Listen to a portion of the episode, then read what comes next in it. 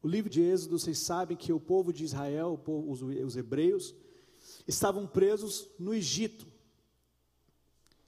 E Deus fez algo tão maravilhoso, tão extraordinário, tão sobrenatural. E hoje eu quero falar um, um pouco sobre essa caminhada, essa conquista, essa vitória, aquilo que aconteceu em Êxodo, quando o povo teve essa oportunidade de ser liberto, livre da escravidão e entrar na terra prometida.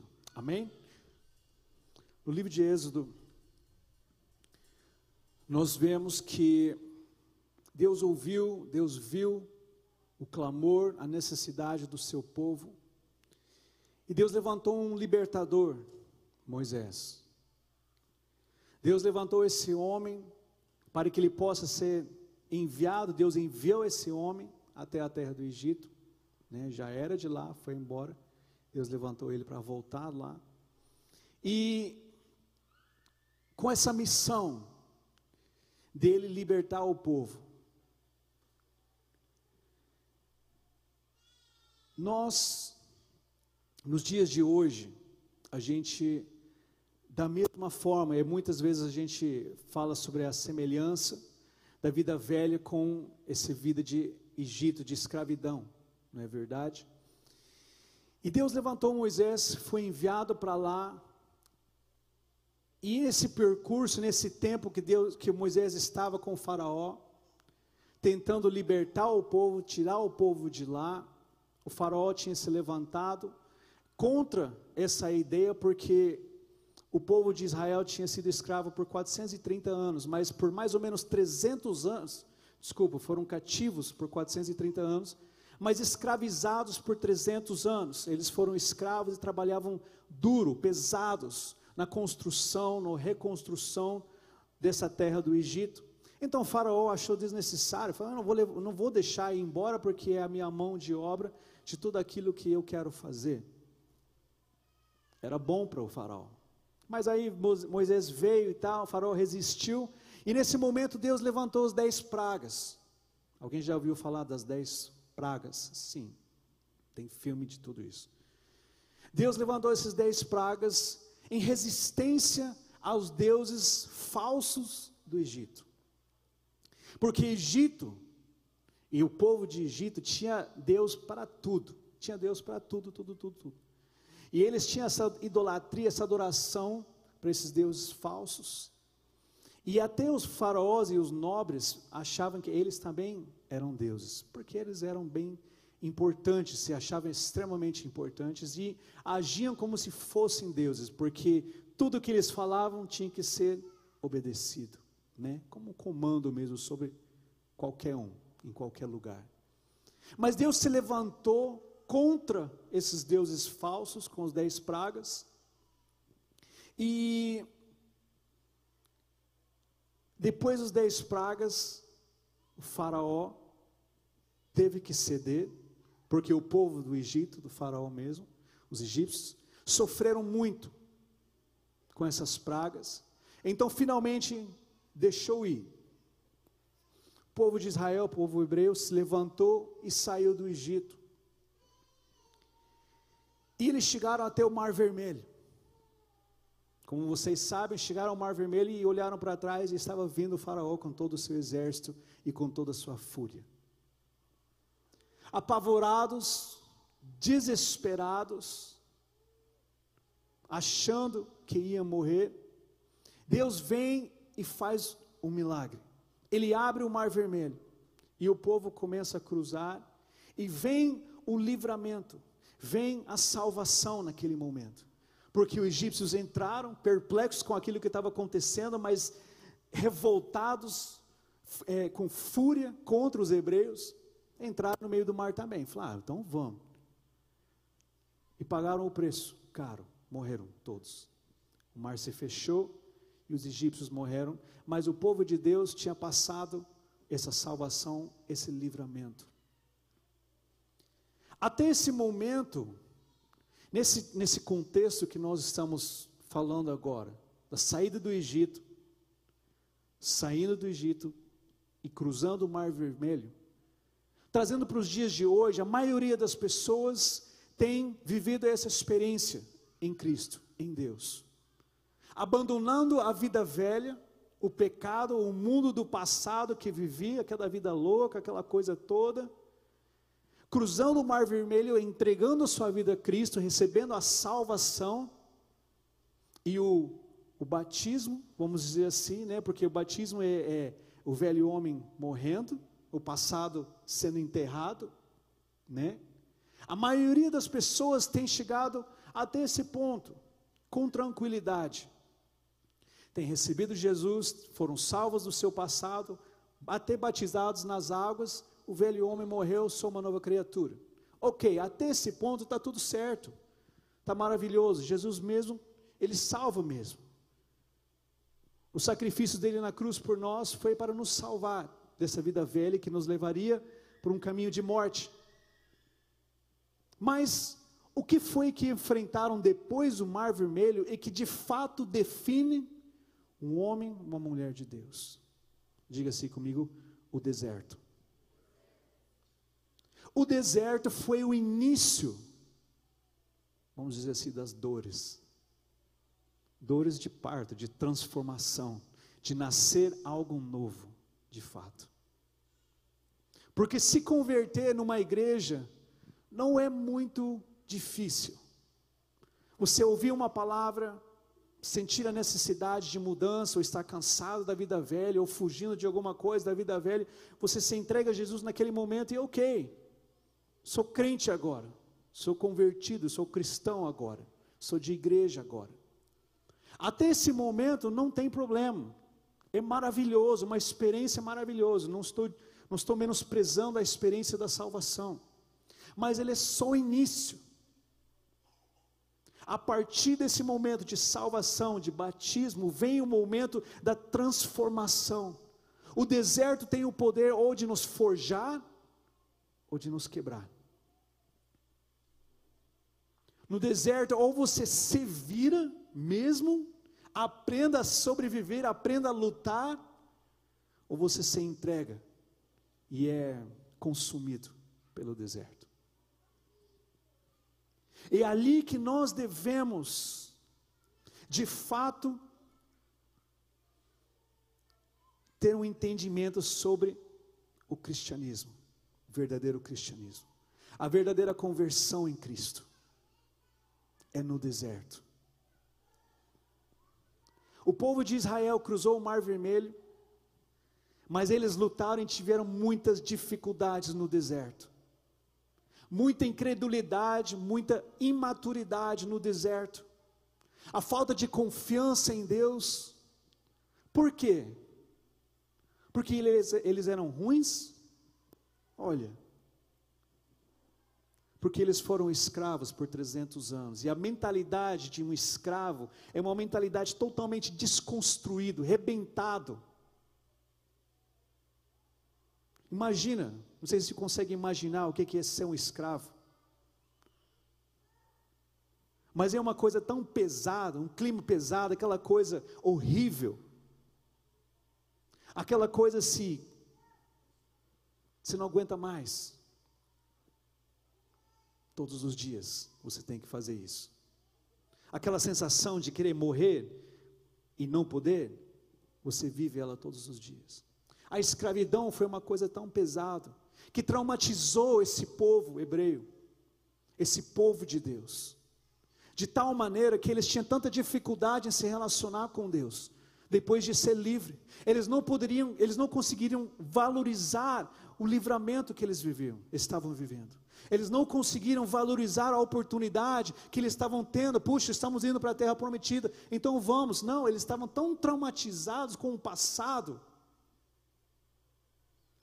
como a gente sabe, de, de tantas vezes a Bíblia fala por dez vezes, vocês reclamaram. Eles não conseguiram desfazer e quebrar esse, esse pensamento, esse jugo do Egito. Eles saíram do Egito, mas o Egito não saiu deles.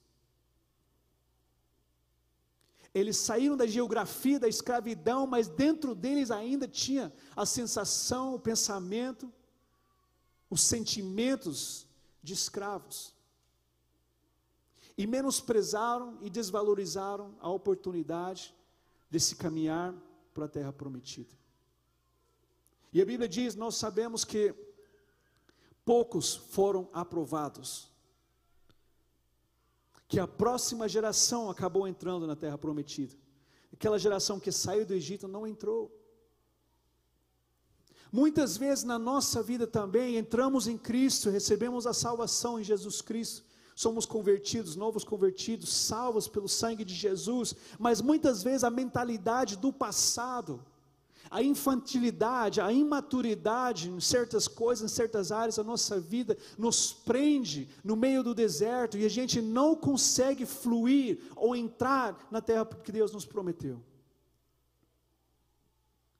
A gente não é mais aquela pessoa, mas os pensamentos, atitudes, palavras muitas vezes nos prendem a não entrar no novo lugar, no lugar onde Deus nos chamou, o lugar onde Deus quer que a gente esteja. Deus quer que você entre na terra prometida. Olha para a pessoa do seu lado e fala: oh, Deus quer que você entre numa terra prometida ali, viu? Uma terra que emana leite e mel, uma terra maravilhosa. Deus quer que você entre. Fala para ele, chacoalha ele. Fala, Deus quer que você entra, mano. Mas assim como o povo de, de povo hebreu, as suas mentalidades traumatizadas não permitiram que eles entrassem na terra prometida. Eles estavam tão arrebentados, tão arrebentados, e Deus tentou ensinar a eles Deus foi bom com eles, trouxe a provisão, a necessidade. De dia tinha nuvem, à noite tinha o fogo para aquecê-los. Eles tinham tudo o que precisavam, mas a mentalidade tão corrupta, tão traumatizada da escravidão, do mundo velho, da vida velha, eles não conseguiram valorizar aquilo. Eles não conseguiram aproveitar e viver aquilo que Deus tinha prometido para eles. E eu quero trazer essa realidade para hoje, querido. Quantas atitudes e pensamentos, palavras do nosso passado carregamos até hoje? Quantos pensamentos, atitudes têm te roubado de você viver algo novo, algo diferente? Se você está vivendo a mesma coisa sempre, um ciclo na tua vida, já passou 5, 10, 15 anos, e o mesmo ciclo, puxa, eu estou no mesmo nível que eu sempre esteve. Eu, eu aceitei a Jesus, eu, eu mudei meu jeito, mas eu, eu, nada de fato mudou. A minha geografia não mudou. Eu sou, estou no mesmo lugar. Ou eu estou patinando na mesma situação. Nós precisamos parar e analisar a nossa vida, querido. Porque eu quero te dizer algo. Deus nos prometeu uma terra prometida, sim. Deus nos prometeu uma terra que emana leite e mel, sim. Deus tem algo muito especial preparado para nós, como individual, como família. Algo sobrenatural, como chamado, como ministério. Mas a gente precisa acordar para os nossos velhos pensamentos, os velhos jeitos, os velhos ideias, formas que a gente fala e faz as coisas porque são essas coisas que impede, que faz com que o deserto fica cada vez maior. Pô, uma viagem que era para ser 11 dias, quantos que era? 11 dias, né? Virou 40 anos. Alguém já se perdeu aqui no, viajando de carro? Alguém já se perdeu? Pegou esquerda e era para ser direita e ficou forever? Alguém? Não? Forever e meio? Ah, eu conheço alguém. Eu conheço alguém Rapaz, a viagem era para ser oito horas de carro. Foi 16 horas direto, você acredita? Falei, cara, era para ser oito horas. Foi 16 horas até chegar. Agora imagina, era para ser 11 dias e virou 40 anos. A culpa era de quem? era do povo. Deus já tinha liberado o acesso para a terra prometida. Eu vou te levar, vamos, ok. Mas a mentalidade antiga, velha, de escravo, de querer sofrer, de querer ver a dificuldade em todas as coisas, de querer ter a razão em todas as coisas, mas nós estamos certos. Quando enviaram os espião lá para espiar a terra, e voltaram com relatório que era uma terra que manava leite e mel, mas era uma terra cheia de gigantes. O povo se levantou e falou: Mano, vamos desfazer desses líderes, eles vão matar a gente, pelo amor de Deus, larga a mão, vamos voltar, que seja. A mentalidade completamente errada. Não conseguiram entrar na terra prometida. Eles não conseguiram entender que esse tempo no deserto era o tempo de se entregar e se render, se humilhar diante de Deus falar: Deus, eu preciso mudar. Eu não quero ser mais esse escravo que foi escravo lá no Egito, eu quero ser um outro homem, eu quero ser livre, essa liberdade, esse livramento que eu estou tendo, eu quero ser outra pessoa. Eu quero entrar, eu quero tomar o meu lugar na terra prometida. Eu quero te perguntar hoje, querido, tem alguma área na tua vida que é deserto, abandonado, que está difícil demais, que está morrendo, que está seco, que arde de um jeito que você fala, cara, eu não aguento mais isso aqui. Tem alguma área que está precisando de algo novo? Deus te deu a chance. Deus te deu a oportunidade. Quando Ele te salvou, Ele tirou, tirou você do Egito. Ele fez você passar pelo Mar Vermelho para você nunca mais ter parte do Egito ali. O Egito ficou para trás. A vida velha ficou para trás, não tinha mais como. Deus nos levou até esse ponto. Mas é no deserto que Deus tenta nos disciplinar, nos ensinar que, rei, hey, eu preciso me ajustar diante de Deus. Eu preciso ser ajustado, corrigido diante de Deus. A minha mente, meu coração, a minha alma precisa ser ajustado segundo a palavra, segundo aquilo que Ele diz, não aquilo que eu acho. Tem muitas pessoas no deserto com razão. Não, mas eu tenho razão, mas eu sei que eu estou fazendo, mas eu acho que tem que ser isso. E fica lá rodando no deserto com razão, metido, orgulhoso, prepotente, gosta de falar, gosta de corrigir, mas está no deserto, passando necessidade, não tem nada, você fala, hum, não estou entendendo. Você sabe tanto, você fala tanto, mas e a vida? Não, está difícil. Deus quer nos tirar do deserto, querido. O momento crucial do, do povo hebreu foi quando eles cruzaram o Rio Jordão. Ali que as coisas mudaram. Moisés morreu e Josué entrou como líder. E, Josué foi levantado para entrar na terra prometida, Canaã. Agora, qual que é o engraçado? A terra prometida não era simplesmente uma terra onde você entra e está tudo certo. Entramos na terra prometida, como se fosse um, um parque da Disney. Você entra e tipo se bora. Não foi. Muito pelo contrário. A terra de Canaã estava cheia de gigantes, de desafios, de obstáculos, de coisas mortíferas que ia dificuldade, ia dificultar o posse da terra prometida. Nós entrarmos na terra prometida, de fato viver aquilo que Deus tem para a nossa vida, não é fácil. Nunca foi e nunca vai ser. Senão estava todo mundo vivendo na terra prometida. Josué foi levantado, o povo se levantou com Josué para tomar posse da terra, para tomar posse da promessa que foi dada por Deus. E, pra, pra, e parando, desculpa, para analisar, o Josué representa o Espírito Santo. O povo somos nós. E a terra prometida é aquilo que Deus nos prometeu. Quando Jesus diz: Eu vim para trazer vida e vida abundante. A parte da vida abundante é aquilo que Jesus nos promete. Mas eu preciso, com a ajuda do Espírito Santo, tomar posse daquilo e enfrentar aquilo que há de vir. Nessas próximas semanas a gente vai estar falando sobre essas batalhas.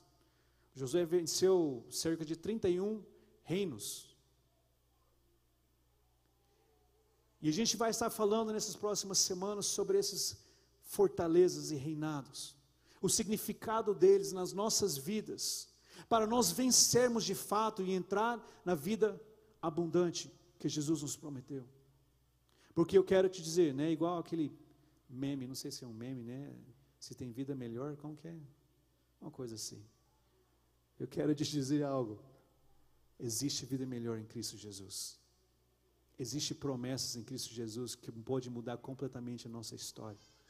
Pode mudar completamente a nossa família, o nosso casamento, o nosso rumo, o nosso trajetório pode mudar completamente o teu chamado. Talvez você está pensando que você vai é, trabalhar bastante, ganhar muito dinheiro, mas Deus está pensando, puxa, eu vou te encher do Espírito Santo, eu vou te levantar e vou te enviar para um lugar onde não tem nada para que você seja o rio que flui naquele lugar. Essa vida que Deus tem para nós, não é essa vida rasa. Não é essa vida de coisas comuns, básicas, fáceis, todo dia a mesma coisa, aquela rotina, todo dia, não. É uma vida de, de glória em glória. É uma vida que luta e que vence todos os dias. Que passa pelo fogo e é refinado. O povo que morreu no deserto foi um povo que preferiu a mentalidade de escravo por 40 anos. Não se entregaram a Deus, não se renderam a Deus porque queriam ter a razão, porque olhavam na situação e olhavam com a mentalidade de escravo, é, é, é, é mesquinhez, é pobreza, é nada, vamos morrer, não tem nada, olha as dificuldades, olha as dificuldades, olha as dificuldades. E permaneceram no deserto. Mas o Caleb e Josué olharam as dificuldades e lembraram da promessa. Mas Deus nos prometeu uma terra que emana leite e mel. E essa terra que a gente foi, mana leite e mel. Vamos subir, vamos tomar posse da terra. Foi isso que Josué e Caleb falaram. Vamos tomar posse da terra. Não, mas está difícil, está cheio de gigantes. Não, mas é a terra que Deus nos prometeu. Não vai ser fácil, mas Deus vai nos entregar a vitória. Josué e Caleb foram os únicos dessa turma que entraram. Eu quero te dizer algo, querido, nessas próximas semanas, a ouvir essas palavras, a receber essas palavras, Deus vai mudar a tua linguagem. Deus vai transformar a tua linguagem numa linguagem de fé e você vai tomar posse da terra que Deus te prometeu. Você vai tomar posse das promessas que Deus te prometeu. Ele é fiel. Em todo momento Deus é fiel. Ele não volta atrás na palavra dele, as, as promessas dele são fiéis.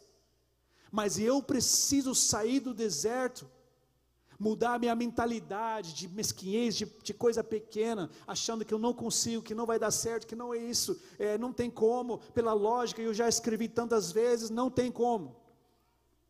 Deus quer te tirar de você desse nível raso e te colocar no nível de fé, falando, não, vai dar certo sim. Eu não sei como, mas Deus vai fazer. Eu creio que a palavra de Deus é para mim, é para os seus filhos, e Deus vai me honrar, eu vou profetizar e Deus vai me honrar sim diante de um vale de ossos secos e vou profetizar, eles vão se levantar sim. Deus quer mudar completamente a nossa realidade, Deus quer mudar a tua realidade. Olhe para a pessoa do outro lado e fala, Deus quer mudar a tua realidade. Viu?